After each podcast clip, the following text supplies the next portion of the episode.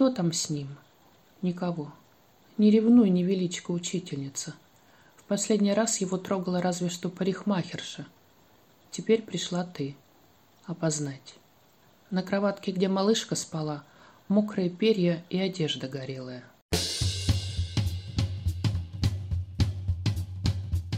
Вы слушаете подкаст «Вавилон Москва». Меня зовут Елена Фанайлова. Здравствуйте. Меня интересует современная политическая история и художник за работой. Как и персонажи сериала «Вавилон Берлин», герои подкаста «Вавилон Москва» не знают, окажутся ли они в эмиграции, в тюрьме или в безопасности. Они отстаивают свои убеждения, ненавидят войну, анализируют политику, любят свободу, свою и чужую. Свобода Украины – это их принцип. Поэзия современной Украины. Два женских голоса, один мужской. Сегодня мы побываем в Риге на Международном поэтическом фестивале «Поэзия без границ». После российского вторжения в Украину шестеро поэтов страны стали гостями фестиваля. Мы послушаем троих – с темой московского Вавилона мы связаны фигурой Дмитрия Кузьмина, соорганизатора фестиваля, издателя и переводчика украинской поэзии, и лауреатки фестиваля Марии Галиной. Ее мы услышим в финале. Начинаем с чтения Анны Малигон. Она одна из звезд новейшей украинской поэзии. После 24 февраля стала беженкой Половина стихов этого цикла написаны на фоне военных действий на востоке страны еще до полномасштабного вторжения России в Украину. На жаль, перший блок віршів, які ви прочитаєте. К сожалению, стихи, которые я сейчас прочту, не очень веселые, потому что Россия устраивает геноцид в моей стране и над моими людьми. Первое стихотворение называется «Пташка». Оно написано в те дни, когда мой маленький городок, где я родилась, был оккупирован. И там остался мой сын и мои родители. Я не имела тогда возможности их забрать. И я не имела возможности их забрать.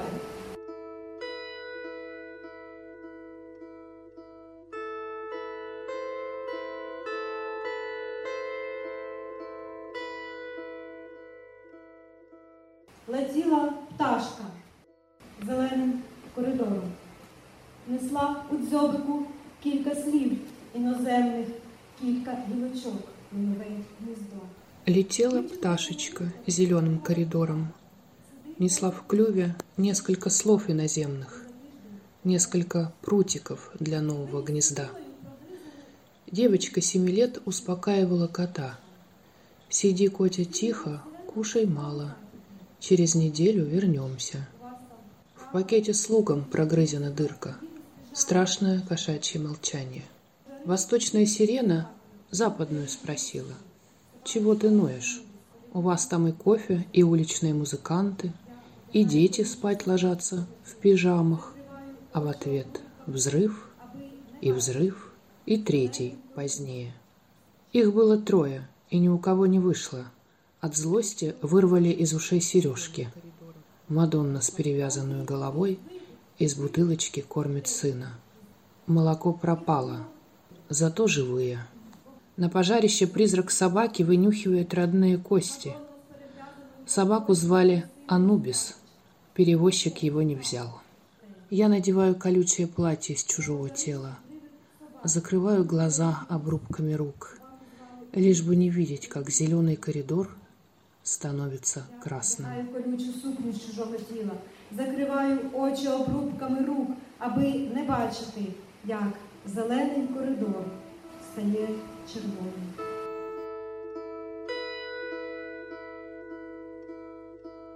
Не виходь по воду, спивай краплі зі стін свого підземелля. Не выходи за водой. Пей капли со стен своего подвала. Ты все легче, уже почти как калибри. Только калибри в сутки пьет до ста раз. Вся мировая влага в глазах тех, кто выжил. Они мысленно завязывают себе руки и лежат на обочинах знаками препинания без текста. Чужаки-недобитки эти места сосновые назовут Голливудом. Постирают флаги в стиральных машинах из наших домов. Прелая положит вранье в раскрытые клювики своих выблетков и пропитанных кровью плюшевых мишек и голоса из подвала. Не выходи за водой, высасывай себя до последней черты. Я видел, как через дыру в теле девушки бьется сердце. Скажи это на камеру. И медик уже ничего не может сказать. А если бы заговорили сосны? Покупали дочке на лето костюмчик. Берите, может, кому пригодится. И волонтерка берет, будто на руки, будто живого. Ты последняя в этом убежище, последняя на этой земле. Выйдешь, и никого не будет. Да и пить вроде бы перехотелось. А земля весенняя сосет себя, как младенец. Горькое молоко расстрелянных божьих коровок. А весняна земля смокче собі, як дитина, гірке молоко розстрілян- розстріляних божих корів.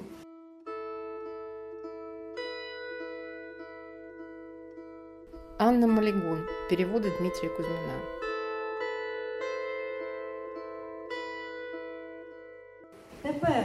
Усе, що ти можеш зробити для неї, Ісусе, Теперь все, что ты можешь сделать для нее, Иисус, не открывать тот черный конверт. Пусть она идет, стеклит себе окна к Пасхе, словно и по всему. Сонная пчела залетела и на тетрадь опустилась. 23 февраля. Проверочная работа. Господи, сколько хлопот у тебя. Светят города крематории фосфорным светом к ватному Ватикану. Тянется вереница гум конвоев закат по шатким мостам. А набухают жирные почвы. Сеять пора, а ты даже небо закрыть не можешь. Кто там с ним? Никого. Не ревнуй, невеличко учительница. В последний раз его трогала разве что парикмахерша. Теперь пришла ты. Опознать. Приснился пышный ядерный кулич. Дети бегут во все стороны. Не догнать. Сорвала голос. На кроватке, где малышка спала, мокрые перья и одежда горелая. Видишь, эти стихи сложены из обломков, извлечены из-под завалов. Делай с ними все, что угодно. Только пусть она не подходит близко. Боже святый, бессмертный. И ответил его телефон из конверта. Боже, святий, безсмертний, та озвався його телефон з конверта.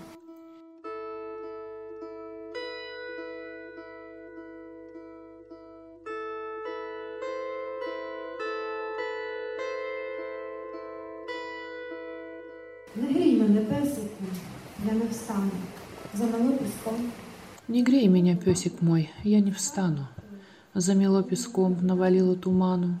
Справа тот, кто был мне за капитана. Слева враг, а с ликом Божьего Сына. И жизнь, листочек с простеньким кодом, неприметная вывеска перед входом. Песик мой, всему вина пуповина.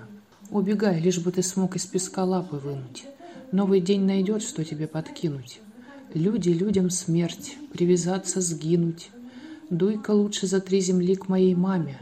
Уж она берегла, не дай бог мороз или вирус, укрывала в ночи, свитера вязала на вырост, а теперь окоп утонул в ледяном тумане.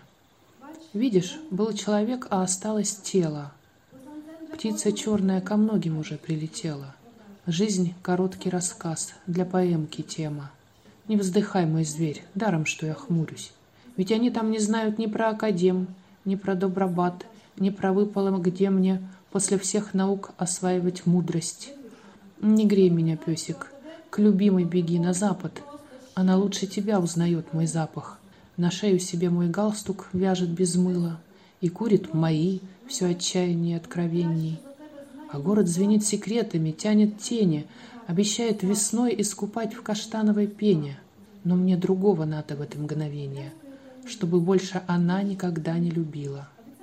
Однажды здесь соберутся наши потомки и сложат вместе оттаившие обломки. Собачья трава крапива вырастет над окопом, а эхо все будет раскатываться по Европам. Собача трава крапива приросте над окопами, відлуння котитиметься Європами.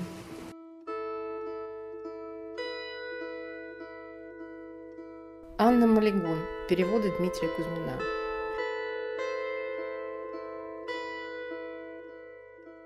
Розкажи, листопаде, затримайся на годинку. Скільки наших ти візьмеш на рівному поєдинку? Подожди минуту, ноябрь, скажи мне о главном. Сколько наших еще заберешь ты в бою неравном? Сколько лучших сойдет с пригорков темные воды. Что молчишь, ноябрь? Не у моря ли ждешь погоды? Отчего не мудрость, а злость ты даришь с плечаном, Припорашивая нам волосы белым отчаянием? От усталых детей в новой клетке, полной простора, Уведи за собой меня, древнюю, словно Тора. Осторожно меня усади на лазурный пригорок, Чтобы видеть и слышать все, даже малый шорох, Как священный росток растет сквозь меня, не жалко, Как в твоих карманах мы словно мелкая галька, Как забрали самых родных ледяные корветы, Как не тронут, стареет фарфор в глубине буфета, Как на женщинах одиноких украшения все тяжелее — как лесная пена глотает заброшенную аллею, по которой мы мчали на первых, на двухколесных, как немая завеса нас разделила взрослых, как в стекло скребется не страх, а серая птица, как уносит герой золото и платье из сица, выручая полные горсти туманной стыни, как отважных и сильных баюкают раки в тине, как с морозным стеклом встречается нежный выдох. Покажи мне, ноябрь, последних среди невинных. Для чего мне столько незажитых ран отвалишь? Да и выйти мне некуда, могу из себя лишь. Замерзает словно цветком нераскрытым, неспетым, а внизу стоят церкви, светят янтарным светом. Мерзнуть слова, мов пуплянки не розквітлі, стоять унизу церкви бурштинові світлі.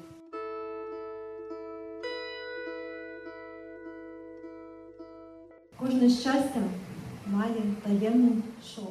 у каждого счастья есть тайный шов. Изменилось многое, ты ведь давно ушел, столько всего смешалось. Только холодный брюд все еще спасает, и не знаю, где брат, где брут. Обращается солнце по кругу земного дня. Наши мальчики выше нас, и крепка броня, берегущая сон их, но и в небесных мирах все обращается в пыль и прах. Я укрыла младшего от врага или от любви, Выбирай-ка родину, покуда никто не ви.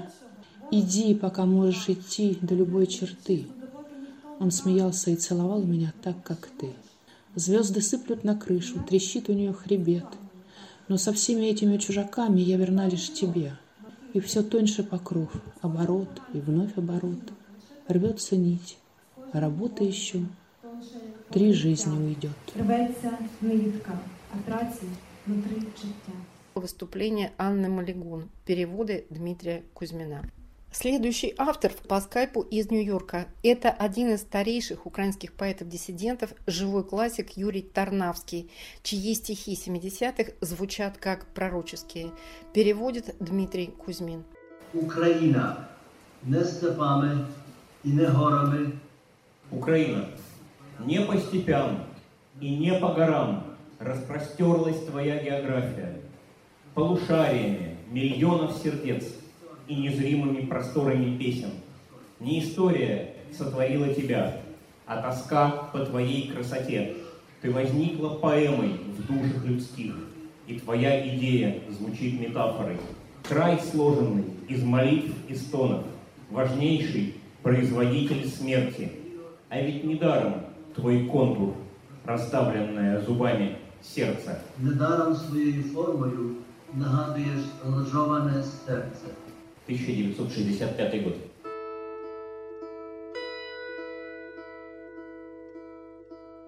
Росія, країно, що страждаєш на комплекс материнства. Россия. О страна, пораженная комплексом материнства, пеленающая другие народы колючей проволокой своей любви.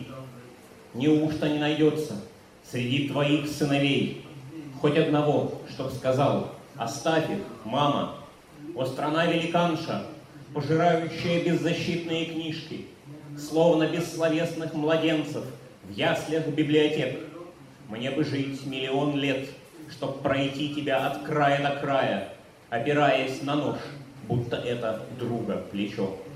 Независимые, как невинные, спят государства в мягких постелях своих границ со столицами полуоткрытыми, как уста. А из-за горизонта наклоняется над ними твой косоглазый Христос с соленым медом сифилиса на губах. Високий Христос, з солоним медом сифілісу на губах. 1970 год.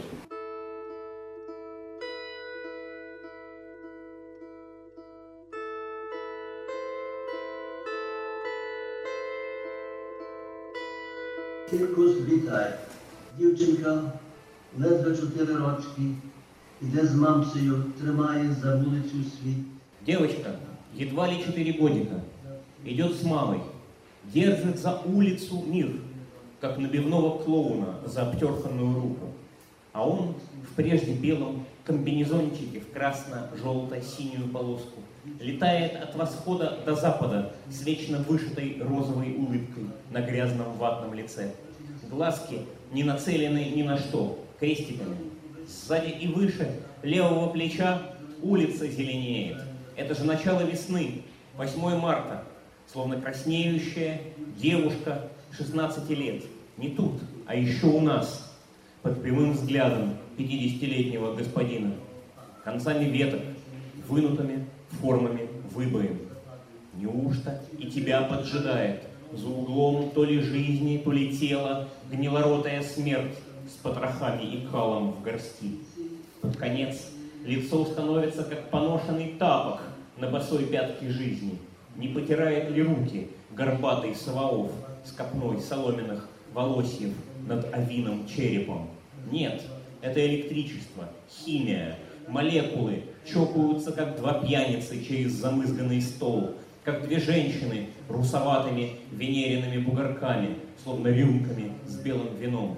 Шумит зеленый гай мироздания, музыка Баха, бегут в бесконечность фуги созвездий, в ушах страсти по святому Иоганну Себастьяну. Там, там, там, там, ничего, ничего, свобода, наклоняясь, целует, как в закрытые глаза, мама.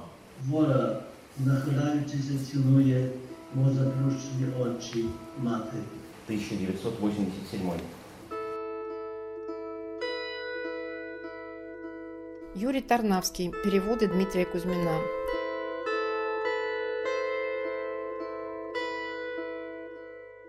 Це гниє труп. Це гниє труп.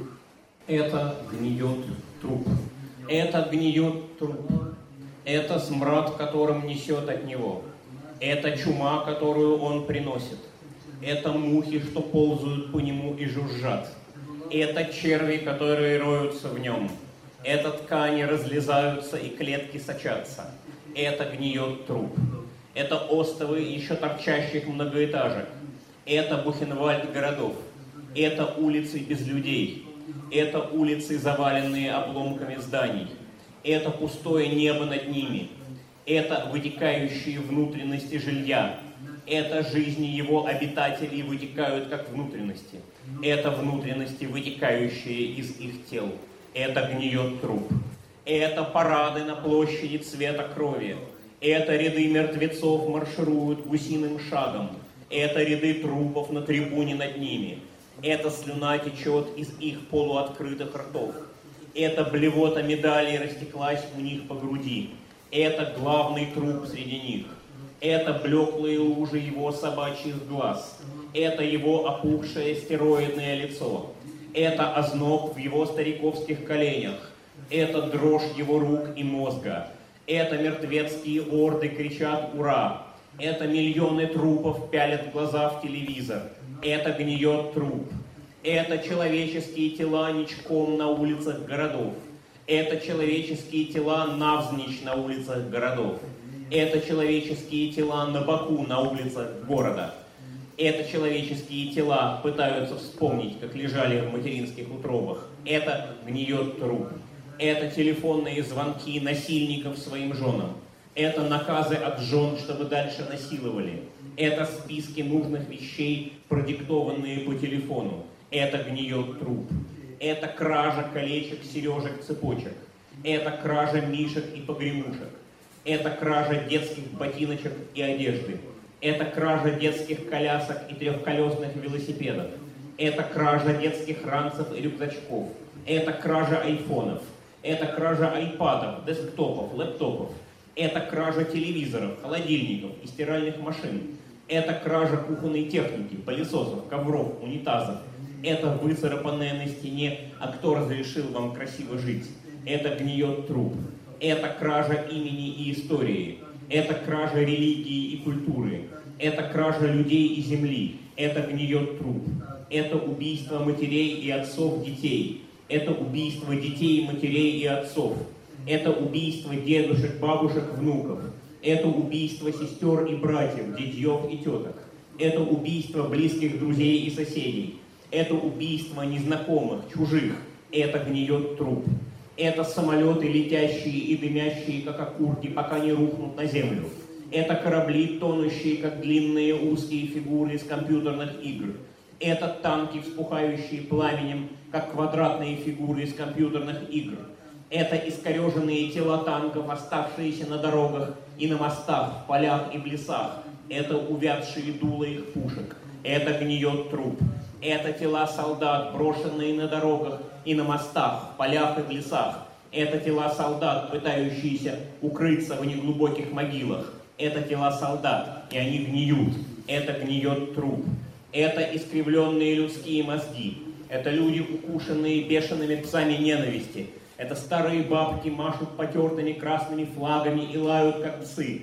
Это старые бабки с огромными песьими клыками в разинутых ртах. Это пена брехни пузырится у них на губах. Это гниет труп. Это страна без завтра. Это народ без знания. Это язык без слова для правды. Это вожди без совести. Это гниет труп. Это естественный порядок вещей. Это ход истории. Это кончается время империи. Это начало начала. Это конец конца. Это гниет труп. Это труп. Це не труп. Це труп. 2022. Мы вернемся после объявлений. Гуманитарный коридор – программа о помощи беженцам, о сочувствии, проявленном буквально всем миром. Узкий поначалу гуманитарный коридор расширился до размеров истинной человечности. Подкаст «Гуманитарный коридор». Ведущие Игорь Померанцев и Иван Толстой. Слушайте в Apple Podcast, Google Podcast, Spotify, Яндекс Музыка и на других подкаст-платформах. Поэзия Украины. Мужской голос и два женских. Фестиваль «Поэзия без границ». Фестиваль выбирает своего лауреата простым голосованием всех участников. Победительницей признали Марию Галину. В предчувствии войны, после нескольких десятилетий жизни в Москве, она переехала в родную Одессу. Мария пишет ежедневные отчеты в ленте Facebook о том, как кормят котов, чем пахнет воздух, как украинская армия защищает город и как его жители встали на его защиту. На фестивале Мария выступала по скайпу, а свой цикл записала специально для нашего подкаста. Цикл реляции из донесения Гийома де Баплана. Гийом де Баплан, французский картограф, строитель крепостей, путешественник, посещал Украину где-то в середине XVII века и написал труд, который называется «Описание Украины». Это по мотивам. Реляция номер один. Небесные явления в этих землях удивительны и разнообразны. Во-первых, назову многочисленные яркие радуги, наблюдаемые с ранней весны до поздней осени, образующие самосветящиеся двойные, а то и тройные арки, упирающиеся основанием в дальние холмы и темные рощи. Также я самолично, краткую летнюю ночью, наблюдал пролет огненного змея, каковой промчался по небосводу с востока на запад, шипя и разбрасывая огненные искры. По местным поверьям, этот змей посещает довых солдаток в облике их покойных мужей. Видимо, торопился какой-то из них также. В августе, именуемом ими месяц серпа, я видел сухое огненное кольцо, охватывающее четыре стороны света, вспыхивающее и гаснущее совершенно беззвучно.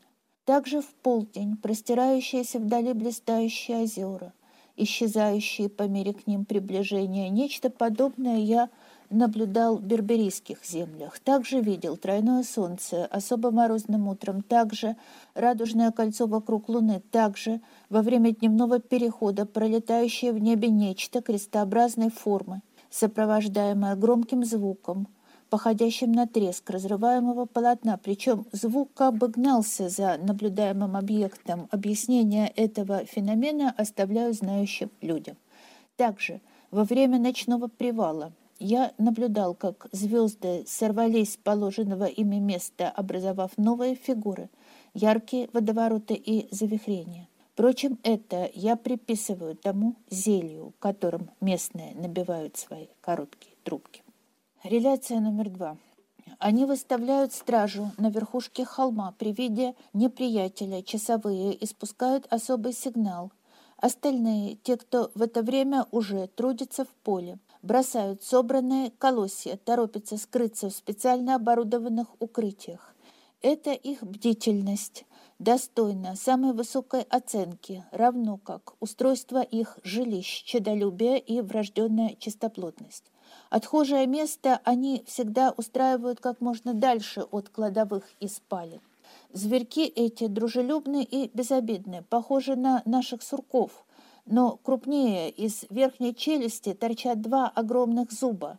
Они собирают на зиму сухие листья и травы с забавным способом. Сборщик ложится на спину и держит охапку в лапах, тогда как двое других тащат его за короткий хвостик к норе. Я как-то из любопытства раскопал их жилище. Забавно было смотреть, как они суетились, как бегали, хватали детенышей и припасы, фамильные драгоценности, книги, фотографии и документы. Я даже держал одного такого в доме. Этот привязался ко мне не хуже моей собаки. Реляция номер три. Эта гора изрыта множеством пещер, в которых множество тел, подобных египетским мумиям, пещерам этим и телам в них полторы тысячи лет, не меньше. Говорят, тут скрывались первые христиане. Мне показали какого-то святого Иоанна, врытого в землю по пояс. Когда пришло его время умирать, он сам себе вырыл яму и сошел туда, попрощавшись с братьями. Но Всевышний остановил его, можно сказать, на полдороги. Также можно посмотреть на святую Елену, что весьма почитаемо здесь также, на цепь, которой дьявол бичевал святого Антония. Ее посредством до сих пор, мне сказали, изгоняют злых духов из одержимых. Также мне показали три головы в кувшинах, постоянно выделяющие елей в высшей степени эффективные при лечении некоторых болезней. Тут добавлю, что сам я лично не наблюдаю заметной разницы между указанными телами и упомянутыми египетскими мумиями, которые я видел в берберийских землях, разве что те были суше, чернее. Полагаю, в данном случае сохранению способствуют сухой и прохладный воздух и песчаная почва. Что же касательно содержания моих бесед со святым Иоанном, это – оставлю на усмотрение любопытствующих. Добавлю лишь, что святой не сказал мне ничего такого, о чем бы я не знал и сам. Впрочем, обычно это так и бывает. Реляция номер четыре. Их река насчитывает в нижнем своем русле 13 порогов, на которых вода клокочет, словно каша в походном котелке. Всех их я прошел водным путем снизу вверх, что у местных полагают за доблесть, в том числе самый высокий, прозванный ненасытным. Острова здесь покрыты ивняком и уходят весной под воду, кроме одного, что служит своеобразной кладовкой. Оружие и припасы здесь не приходят негодность, поскольку время как бы стоит на месте, словно камень в потоке. Потому этот остров требует осторожного к себе отношения. Там я потерял двух людей, высадились и пропали в самосветящемся воздухе. Впрочем, местные говорят, они вернутся лет через десять. Реляция номер пять. Местные жители владеют здесь разнообразными ремеслами, в которых одни способны лучше других. Впрочем, есть и такие, чьи познания по сравнению с остальными весьма обширны.